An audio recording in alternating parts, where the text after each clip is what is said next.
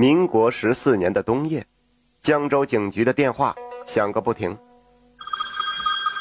值班的警察打了个哈欠，从屋里走出来。这都半夜了，有什么事明天再说。警察不耐烦的挂了电话。电话又响了起来。还让不让人睡觉？警官，我遇到鬼了！电话对面一个人哭喊着。警察听出来了，对面是江州城里的李员外，便柔声细语的说道：“哦，李员外，大半夜的别折腾了，行不行？我当差这么多年，还没遇见过鬼呢，别自己吓自己了。先挂了啊。”警察打了个哈欠，回了房间。电话又响了一次，便没了声息。第二天，天还没亮，一个油头粉面的小孩子像是吓傻了一样跑进了警局。局长刘四揉着惺忪的睡眼，准备喝碗豆腐脑，结果正和小孩撞到了一块儿。哟呵！李公子，你这是来干啥了？刘四问道。我我爹失踪了。啥？李公子，别闹了。昨天我还看着你爹了呢。大早上你可别咒他啊！该哪玩哪玩去。刘四拍拍屁股就要走人。我说的是真的。刘四停住脚步，回头看了他一眼，随即带人赶往了李员外家。一进门，刘四就明白，为什么这个小孩会往警局跑了。李员外的两个姨太太正在吵得不可开交，嚷嚷着李员外整天喝酒赌钱，不管家里，家里都是他们把持。现在这二人要争剩下的家产归谁呢？张口闭口，反正都是钱的事儿，这脸上愣是没有任何半点悲伤神情。我说二位，这李员外究竟是怎么样还不知道呢？你们这就开始分家产，是不是太早了点啊？刘四笑了笑，大房夫人顺了顺气儿，扯开嗓子就要哭。刘四赶紧制止他，让他陈述事情的经过。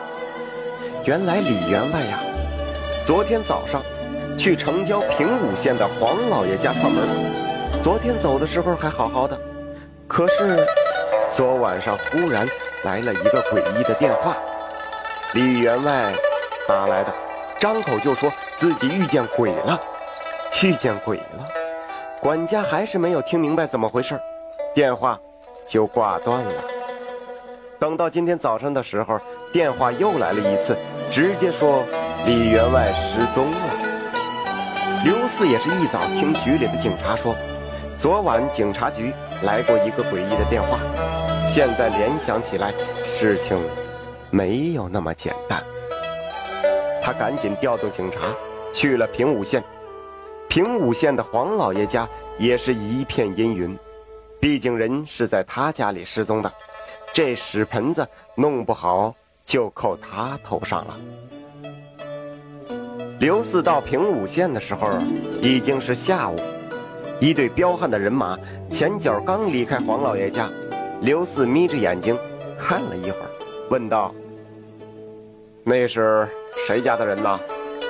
随从回答道：“好像是镇远赌场的打手。”哎，奇怪了，这些人来干嘛呢？云四若有所思地收回了目光。黄老爷一家已经在门口等候着了，黄老爷站在最前面。大冬天的一张脸竟然全是臭汗，可见他的紧张程度。堂屋落座之后，刘四大马金刀的坐在座椅上，点燃一根三炮台的香烟，不急不慢地问道：“ 李员外啥时候不见的？”“哎呀，这昨天晚上还好好的，今天早上就不见人了。”我还以为他提前回去了呢，可是我再一看，这衣服都在床上放着呢，我这才意识到出了问题。四能感觉到黄老爷的这番话，他自己已经排练过很多次了。但是他确实不是凶手。正常人遇到这种事情，提前想好说辞那是理所当然。他要是不这么做，那刘四可就觉得他心里有鬼了。走，去李员外睡的屋子看看。一行人火急火燎的去了那间屋子，可是，一看不要紧，刘四当场就看出了端倪。黄老爷住的屋子里边，有一扇窗户，这窗户可有被人踩踏过的痕迹，很明显，被人抹去了。只不过那人太过小心，这窗户也不知道多久没开，满是灰尘。他把下脚的那一块擦得锃亮，这是一个很明显的错误。他打开窗户，往外看了看，这外面是一条小河。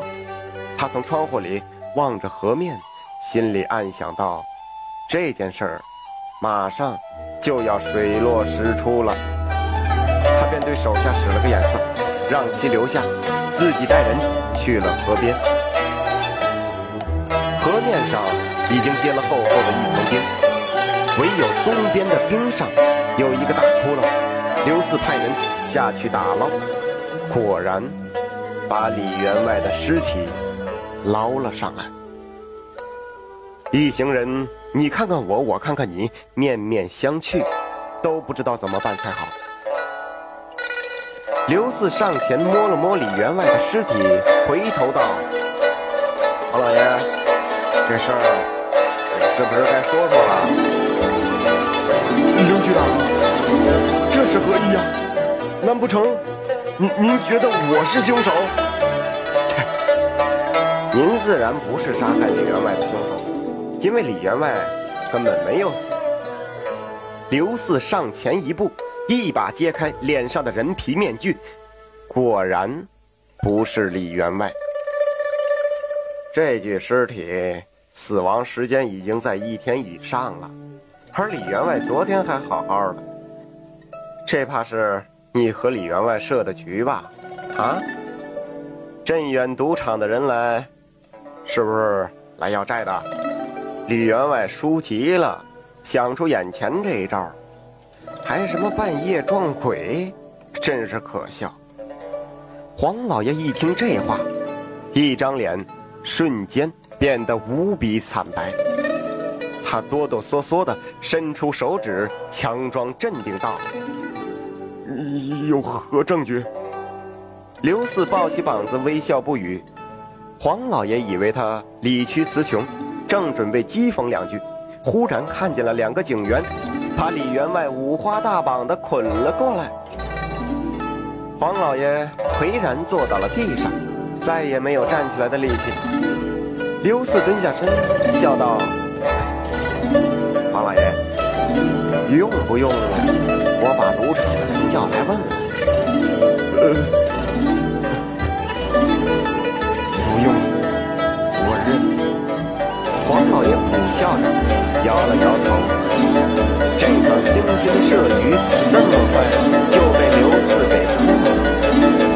这李员外最错误的就是不应该。装神弄鬼到警察局里，不，他就不应该去赌。